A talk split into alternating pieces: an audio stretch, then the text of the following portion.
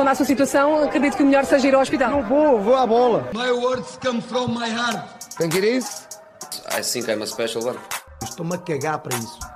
Baixo um pau. Já me perdi. Vista era bonita, que chegado por ser campeão. Eu não falo com este, com este barulho.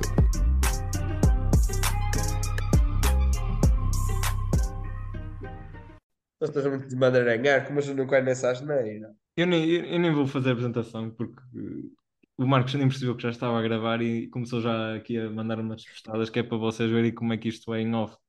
Ah, Eras menino, por isso. pois, e, e só, e porque Não é que também tenhas insultado ninguém, mas, mas vou pôr até porque eh, para efeitos de edição torna-se tudo mais fácil. Mas, portanto, sejam bem-vindos então a mais um episódio de Diálogo Desportivo e eh, sim, eu sei que nós não, não gravamos na, na semana passada porque, vamos ser sinceros, em primeiro lugar, o, o Marcos tem uma vida muito ocupada. É verdade. É, é sempre a culpa minha, não Não, não, não, não. mas, mas vai É ser para é mim.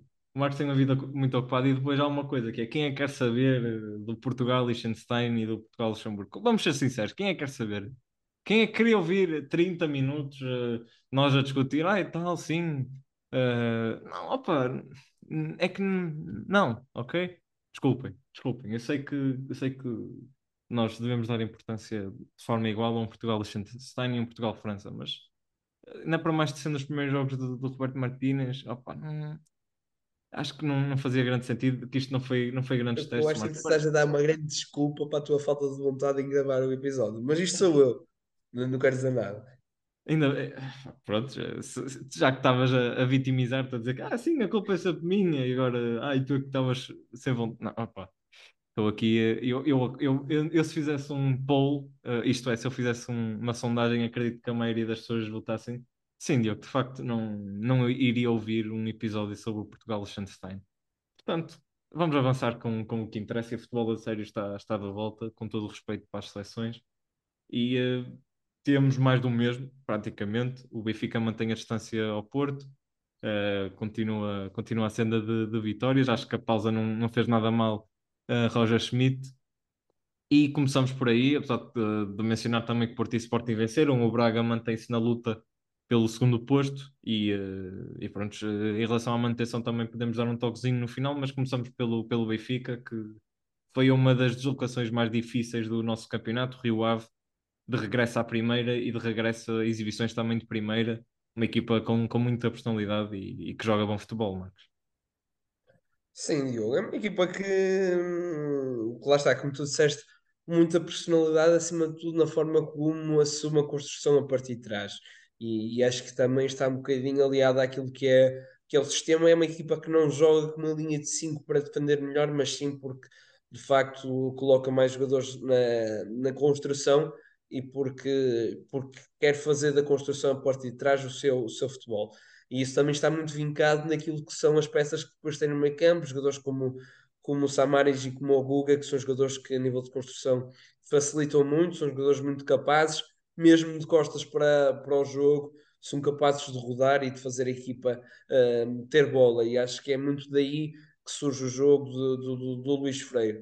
E acho que foi um Rio Ave, foi mais uma vez na sua medida um, forte neste capítulo na construção, embora não tenha criado assim uh, tantas situações como à primeira vista possa parecer. Tem um mérito claro de nunca ter, um, nunca ter deixado de assumir uh, a posse bola, nunca ter deixado de, de, assumir que é com bola que queria chegar a este jogo, mas acabou por não criar assim tanto como, como em outros jogos. Por exemplo, lembro no jogo, no jogo frente ao Porto, quer em Vila de Conde, quer no Dragão, em que o Rio Ave que acaba por criar várias situações.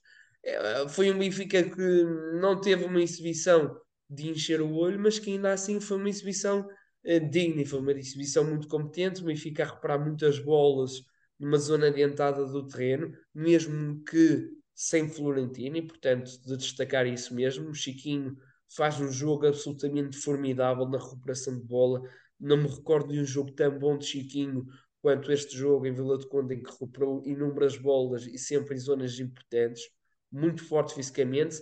Uh, o Chiquinho que não, que não, é essa a sua maior valência, e sendo o Rio Ave uma equipa muito, muito física, muito forte nesse capítulo.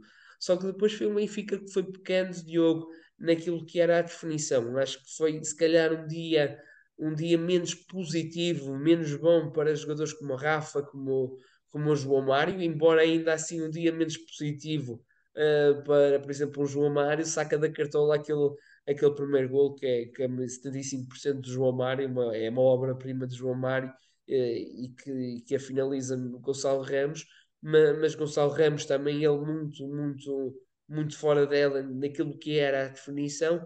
Portanto, foi o Benfica a recuperar muitas bolas em zonas altas para aquilo que eram os jogadores que colocavam numa zona adiantada e o papel dos dois jogadores de meio campo, mas que depois teve alguma inércia naquilo que era o capítulo da definição. E, portanto, foi acabando por, por sentir algumas dificuldades, depois acaba por chegar o golo e, e acaba por baixar linhas. É o Benfica e, e deixa-me dizer-te isto, Diogo, é um Benfica super competente naquilo que é, que é o capítulo defensivo.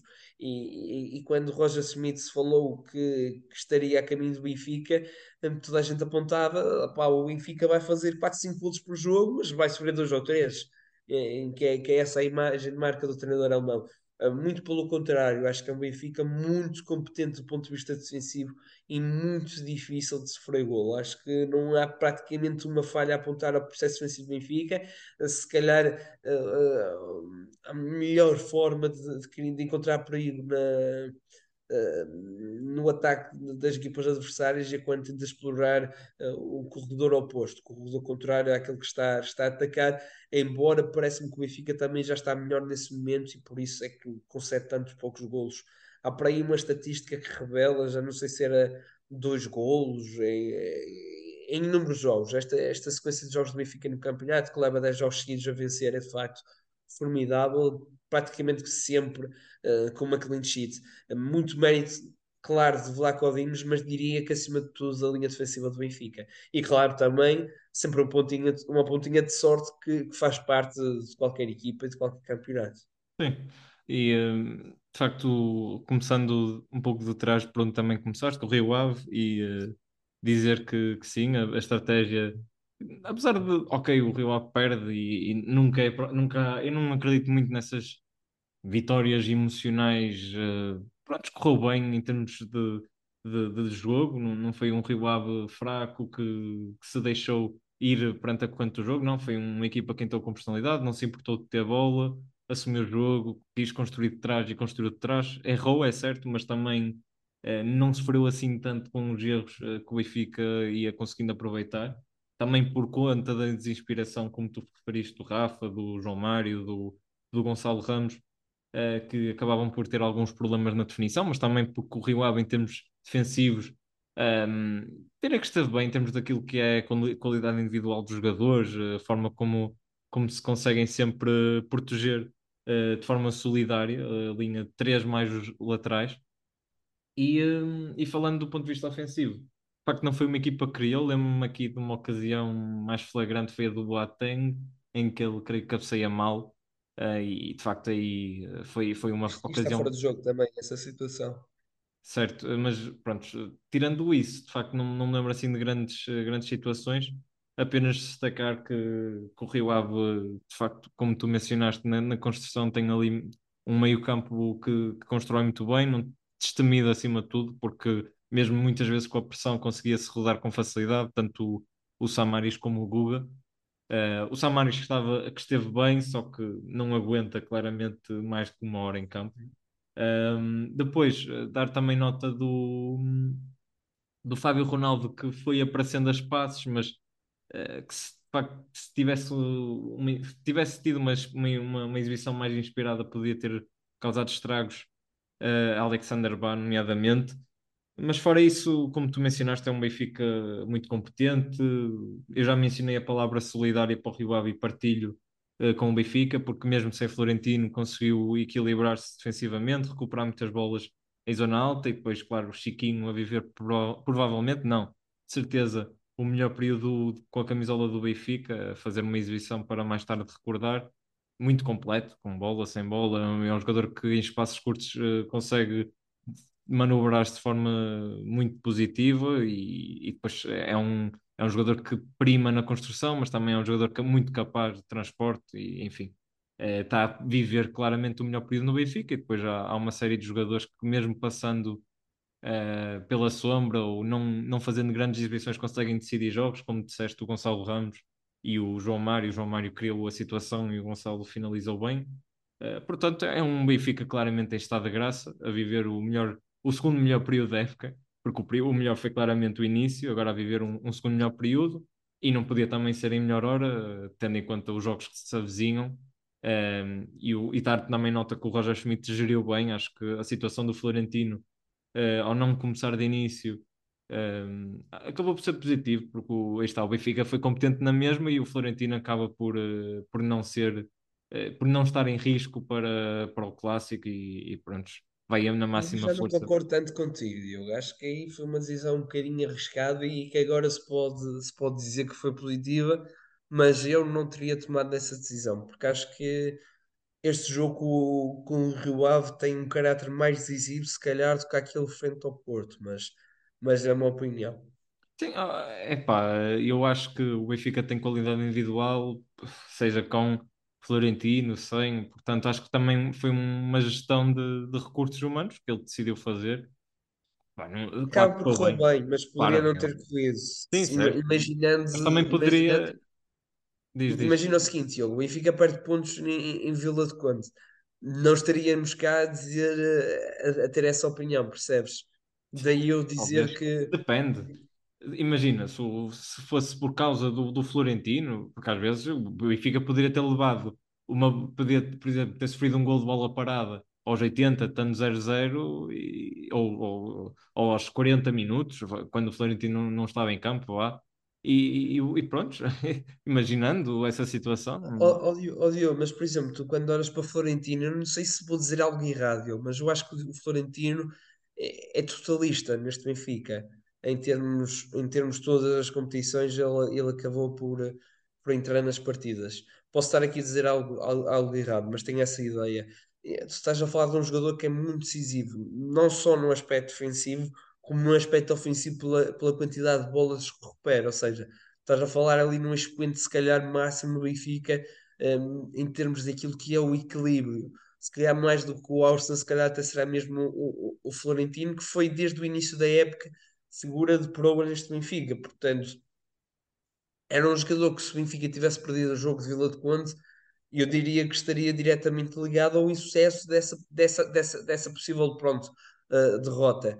E, e, daí que eu te digo, eu, eu preferia, eu, claro, numa, num, no lado do Benfica, preferia ter o Florentino neste jogo ganhando o jogo um, do que arriscar a, a perder. Um, preferia, preferia, preferia, que ele falhasse o jogo frente ao Porto e, e que tivesse ganho este jogo em Vila de Conde, porque este jogo em Vila de Conde permite ao Benfica uma folga imensa no clássico.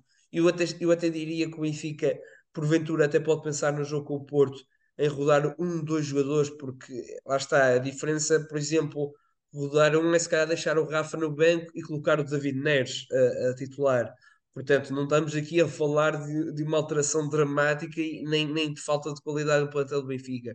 Portanto, eu, eu acho que de facto é, esta vitória em Vila de Conde é muito, muito importante para as aspirações do Benfica neste campeonato e para a forma como pode gerir o resto, o, o resto da competição. Portanto, daí diria que, que, que, o Florentino neste jogo deveria ter jogado, isto é, na minha opinião. Agora, claro, Roger Smith neste momento está tá, tá bem com a sua decisão porque acabou por correr tudo bem e, e, e, lá está, quando falamos muito na época do Benfica é um mérito gigantesco de Roger Smith é um mérito enorme da qualidade do Benfica e também tem tido a sua sorte também tem tido a sua sorte quando falamos de, de, um campeão por norma, o Benfica ainda não o é e ainda terá quem aos seus jogos para o ser mas, mas está perto disso e, e normalmente um campeão tem sorte tem sempre a sua pontinha de sorte. O Benfica tem corrido as coisas que... bem, não tem tido grandes lesões, os sorteios têm sido, hum, digamos que, porreiros, e lá está, esta decisão do, do Rojas corre bem. O, por exemplo, lembro-me agora do jogo com o Vizela que as coisas correram bem e tem tido essa sorte, tem, tem tido a sorte de campeão. Sim, e tem, o, tem um plantel à sua medida, acho que e, obviamente a rentabilização dos jogadores, por exemplo, se o Chiquinho não tivesse este nível, que também o que é que seria deste Benfica? Porque depois da saída do Enzo aquilo podia ter descalado, podia ter caído uh, e, e, o Benfica de repente nem, nem poderia sonhar na Champions, nem podia uh, ter esta, estas folguinhas no campeonato. E a verdade é que com o rendimento de Chiquinho permite também a isto. Uh, e diria que Chiquinho pode ser mesmo muito importante para o que resta da temporada. Uh, mas para concluir e para, para fazer a ponte com, com aquilo que tu disseste, o Benfica claramente que leva uma segurança e uma folga extra contra o Porto. Pode, pode gerir, não direi três peças ou quatro, mas diria que uma ou duas de forma tranquila, até porque tem, tem jogadores de qualidade individual para isso. E, uh, e obviamente que, que, pode começar também a, a, a, preparar forças e não só do ponto de vista físico, mas também mental para, para os jogos que, que depois se adivinham da, da Liga dos Campeões, que também imagino que, que serão muito importantes para, para o Roger Schmidt.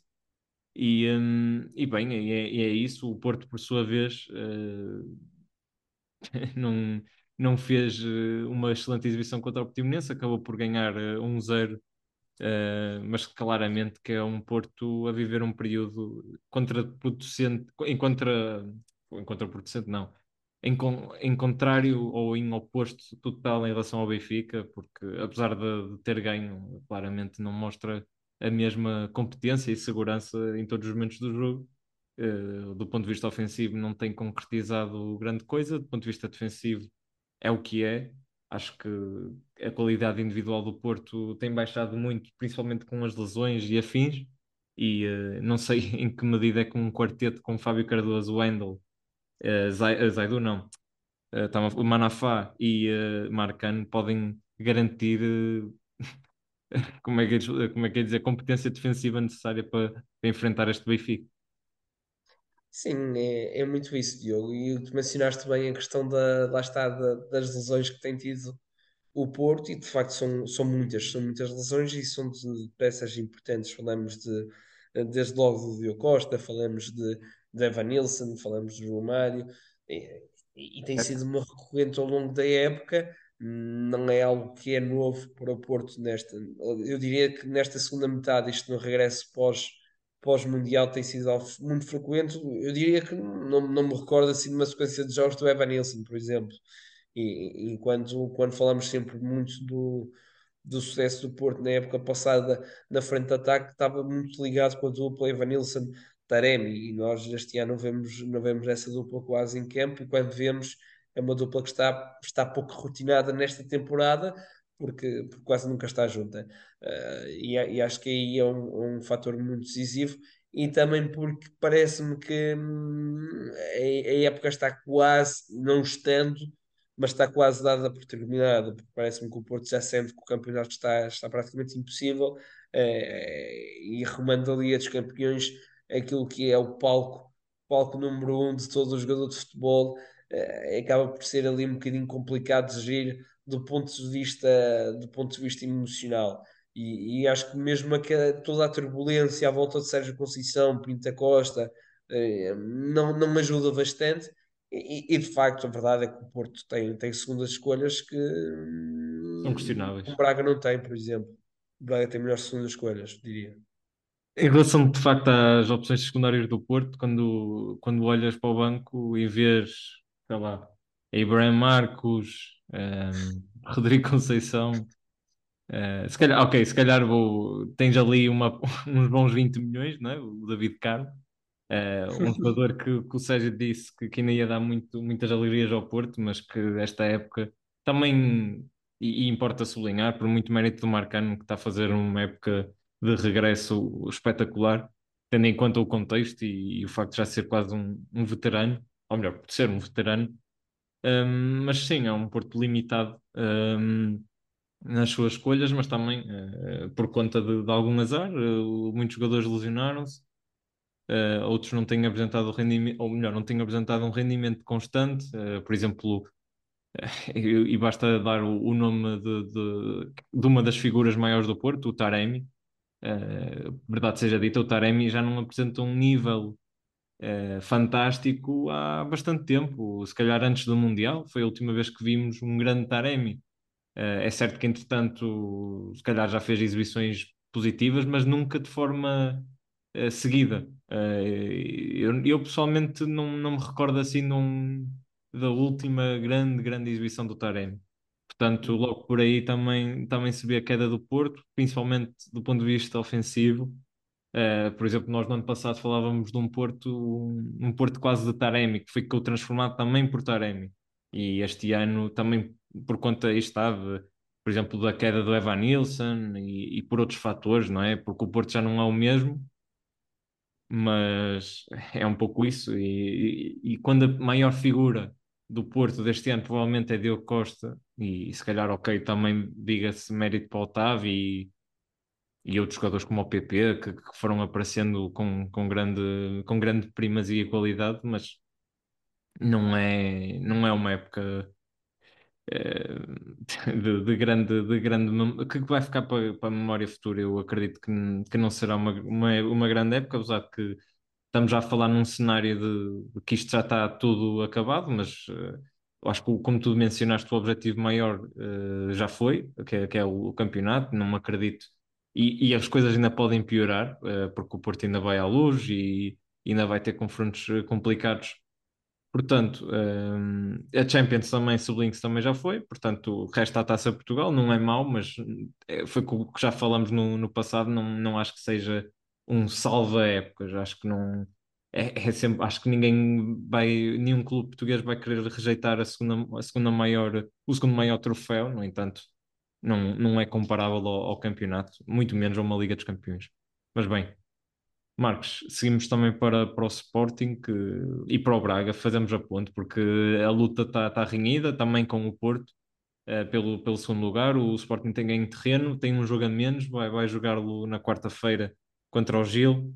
Temos um Sporting em claro ascendente, na, na minha opinião, um, se calhar o melhor Sporting da temporada, o Sporting mais feliz, uh, mais consistente defensivamente, mas que também uh, tem criado ou melhor, tem resolvido os jogos com maior facilidade, acima de tudo isso, não tem, não tem tremido tanto.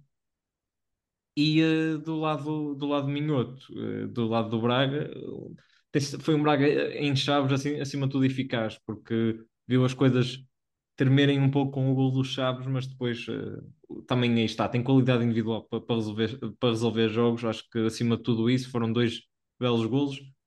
talvez o, o do Yuri Medeiros um pouco mais sacado a cartola, mas do, do Abel também foi bom, portanto, acima de tudo isso, são duas equipas uh, que estão cá para, claramente, para aproveitar algum deslize do Porto futuro, se acontecer, claro. Sim, sim, Diogo, é, é um bocadinho isso que tu disseste. Acho que o Sporting finalmente encontrou o equilíbrio. Acho que o equilíbrio surge a partir do momento em que encontra estabilidade na sua linha defensiva e encontrar ali em Diomandé e Saint Just ali jogadores que não esteve no início da temporada, aliás, teve o Saint Just, mas que esteve praticamente sempre fora das opções de, de Ruben Amorim por motivos de lesões e encontrar aqui jogadores que são muito úteis para aquilo que precisa. O Just foi, como nós falamos no início, era um jogador que fazia sentido para aquilo eh, que eram as características, ou seja, do ponto de vista das características que o Ruben precisava, fazia todo o sentido,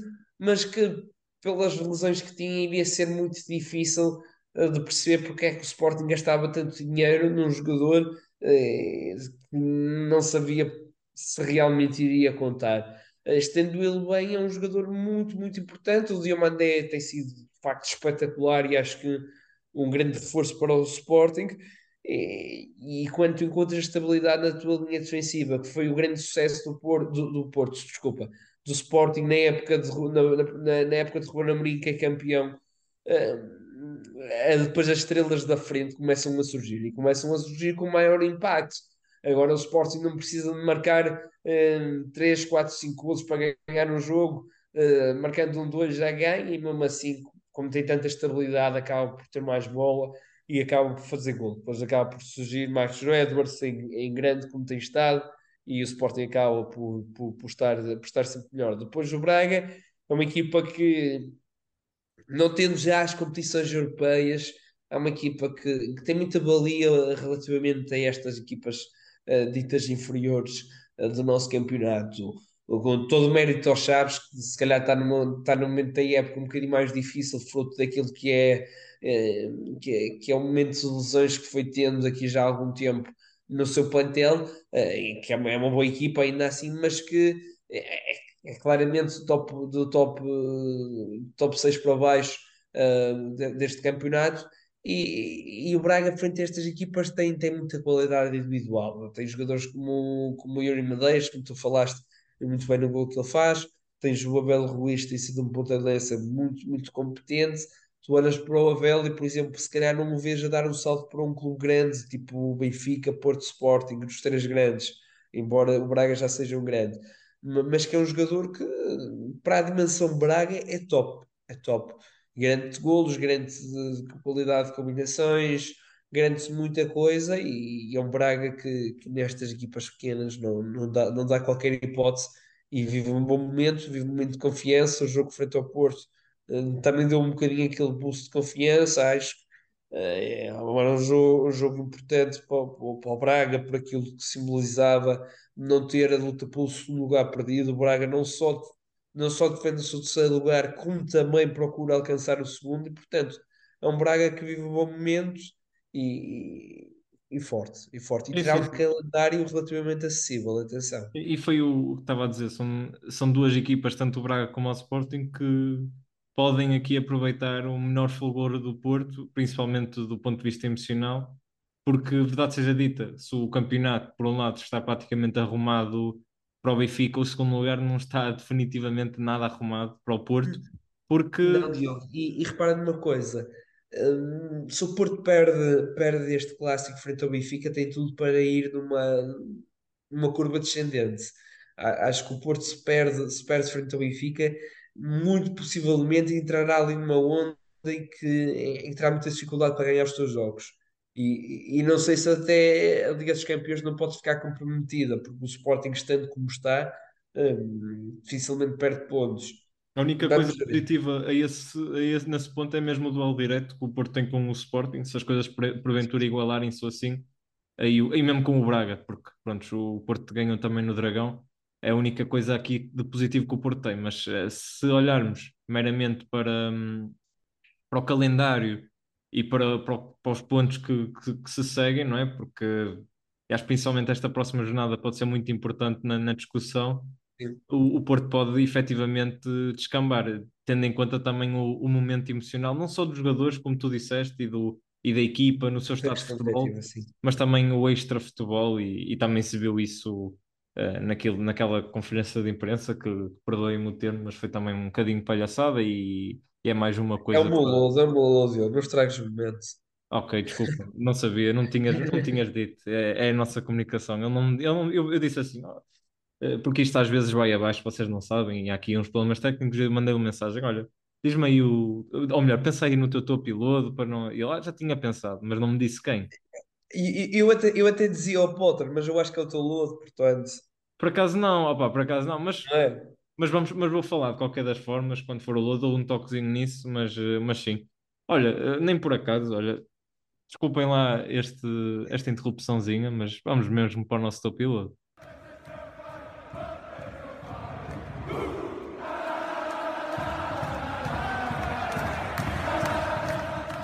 Marcos, eu sei que estavas com vontade para falar, por isso estás à vontade. Este começa pelo topo, correto? Não, não, podes começar com o Lodo, já que estávamos a falar Para disso. variar, vamos, vamos para, o- para, para a conferência de Sérgio Conceição, em que, é que só tenho uma pergunta. Ahm, e, e se calhar faço aqui uma, uma ponte relativamente àquilo que foi a atitude do Porto neste, nos últimos tempos. Ah, acho que ninguém ganha com o facto do Porto não, não aparecer às conferências de imprensa, ninguém ganha não ter o representante máximo do futebol do Porto ah, a falar para, para o público, a falar para, para os seus adeptos, para os seus sócios, para os seus simpatizantes e, por- no fundo, para aquilo que é a comunicação social. Acho que se perde o Porto, o próprio Porto, o Futebol Clube do Porto em si perde muito, porque estamos a falar de uma equipa hum, de um clube que precisa dos seus patrocinadores e a conferência de imprensa é um momento alto para os patrocinadores pelo facto da publicidade que é feita. Hum, mas custa-me a perceber aqui, não, não é através de um, de um blackout com, com a comunicação social que o Porto faz aqui qualquer prote- protesto face àquilo que é, é, é- é- aquilo que é dito na- nas redes sociais, aquilo que é dito na comunicação social. Me perdoem, mas, mas acho que não é culpa uh, do, da bola, do recorde, do jogo, do 0-0, aquilo que se diz, de, por exemplo, de Taremi, que se fala muito, com o termo utilizado para Taremi de piscinas, que, que é motivo para, para, esta, para este blackout do Porto, não é culpa de, de, de, desses meios de comunicação social, é algo que advém das redes sociais, como se vê para outros jogadores, outros termos, uh, que não piscinas, é, é culpa dos dias de hoje, é culpa da sociedade moderna, mas é tudo menos culpa da, da comunicação social. Que me perdoem, ninguém ganha com isto. Cada vez mais se fala que é preciso dar aso uh, à abertura dos clubes, cada vez mais os clubes devem dar abertura para, para trazer os protagonistas, porque se fala muito que o futebol pode perder o seu público e de repente aparece um, um clube grande em Portugal uh, a não querer, a não querer que o seu treinador fale à comunicação social e, e depois pronto, e, a comunicação social uniu-se e, e, fez ela própria um, um protesto. Com, era, aí que eu ia, era aí que eu também ia chegar. Eu, eu não sei, honestamente não falei ainda com ninguém, mas eu honestamente acho que nem, é, nem houve ali uma unificação de protesto. Em, porque, em primeiro lugar, a pergunta até foi da RTP, primeiro, não foi do Porto Canal ou de algum não foi, órgão do Porto. Isso Porto Canal, por acaso. Não, não, o, aliás, o Porto Canal nem vai às conferências do pós-jogo. Portanto, o, quem fez a pergunta foi a RTP. Eu acho é que o Rui Cerqueira Gomes e o Sérgio Conceição já, já tinham aquilo mais ou menos planeado, que é se, se ninguém uh, fazer, levantar o dedo num espaço de dois segundos, vamos sair e, e vamos criar aqui um, um, mini, um mini drama um mini, um mini cinema. Porque, pode vamos ser, sinceros, não ser. há, não há um assessor que, que, que em um segundo há ninguém levanta a mão, ok, vamos, vamos sair. Não, não há, não há. Tem que haver ali uma pausa pelo menos de dois, três segundos. Uh, um olhar em volta da sala do Porto até é grandita, por isso um olhar assim de relance, ah, ok, ninguém levantou, ok, ok, tchau, boa noite. Por amor de Deus, eu, eu já fui a, a jogos do Trofense contra o, eh, sei lá, contra, o, contra a Académica e, e, já vi uma conferência de imprensa de 10 minutos. Portanto, não venham dizer que um Porto Portimonense ia só ter uma pergunta. E era uma pergunta de análise. Não venham, não venham com essa história. Não. Se foi um protesto, aí já não sei, uh, mas foi também. Mas, mas não me acredito muito. Honestamente, não me acredito muito. Não, não sei se é protesto ou se, ou se não. Se por acaso for um protesto, perceba a causa, porque de facto não faz sentido nenhum o Porto ter passado pelo período que passou eh, sem prestar declarações à, à imprensa, que me desculpem, mas justificação, não, é? não houve ali. eu sei que o Rui Cerqueira é um ótimo profissional, até, e já tive, já tive a oportunidade, por acaso, ter aula le- leccionada pelo, pelo Rui Cerqueira, mas na minha opinião não faz, não faz sentido Não, nenhum. não, não faz, nem, nem está em causa. Atenção, não, não está em causa o profissionalismo nem dele nem da Conceição, mas não há aqui. Ainda não houve aqui um. Como é que é de explicar? Uma uma explicação muito sucinta do, do, da própria abordagem do clube perante, perante a imprensa e os órgãos de, de, comunicação, porque eu percebo o pretexto de há 40 ou 50 anos e, e o contexto de há 40 ou 50 anos, mas atualmente as coisas já não são como eram há 50 anos, portanto, parem com isso. Eu, eu, eu, acho, eu acho que, que é mais uma onda de, de se tentar justificar. Não é tentar justificar, é tentar passar como é que eu tenho de explicar? A batata quente do insucesso do Porto, se Sim. calhar por uma, uma questão outras- de se calhar, olha, está tudo contra nós, Sim, que é muito aquilo que o Porto tem de fazer em termos de comunicação, se for muito isso. Não, a- a- acho que não, não, ofende ninguém no, do Porto ao dizer isto, mas o Porto sempre, sempre na sua comunicação, quando as coisas não correm bem, há sempre o contra tudo e contra todos. Há sempre. É sempre isso que se procura. Atenção, isso- atenção, e, e- e essa comunicação, eh, como funcionou várias vezes, eu já vi vários clubes a replicarem, nomeadamente, por exemplo, o Sim. Sporting no ano passado, eh, Va- com Varandas, já vi também o próprio Rui Costa ainda este ano eh, aparecer a flash só para, dis- sem responder a perguntas, só para discursar. Eh, Isto é, em, em parte mais pequena, não, não de forma tão abrangente, mas Sim, sim, Diogo, mas, mas, aí, mas aí, repara, não é, não é uma comunicação como que eu te explicar. Não estamos a falar de, de algo repentino e, de, e relativamente um protesto em relação a um árbitro que apitou mal o jogo. Estamos a falar de, de algo que é a comunicação geral global do Porto para aquilo que, é, que, é, que se vai coadunar com o tempo, ou seja, para esta época, para este restante de falta da época, a comunicação do Porto se engloba muito no contra tudo e contra todos. Está tudo contra nós, não, não temos tido sucesso. um pouco, um, como é que eu tenho de explicar? Um bocadinho aquele estilo de comunicação do Porto, daquela questão do centralismo. Sim, foi não, não sei se. Foi o que eu referi com isso dos, há 40, 50 anos atrás era uma coisa, agora é outra, não é? Sim, sim, sim, ma- ma- ma- mas, mas e, e- e o Porto acaba por pegar até naquela questão do 40 anos disto com, com o Sporting.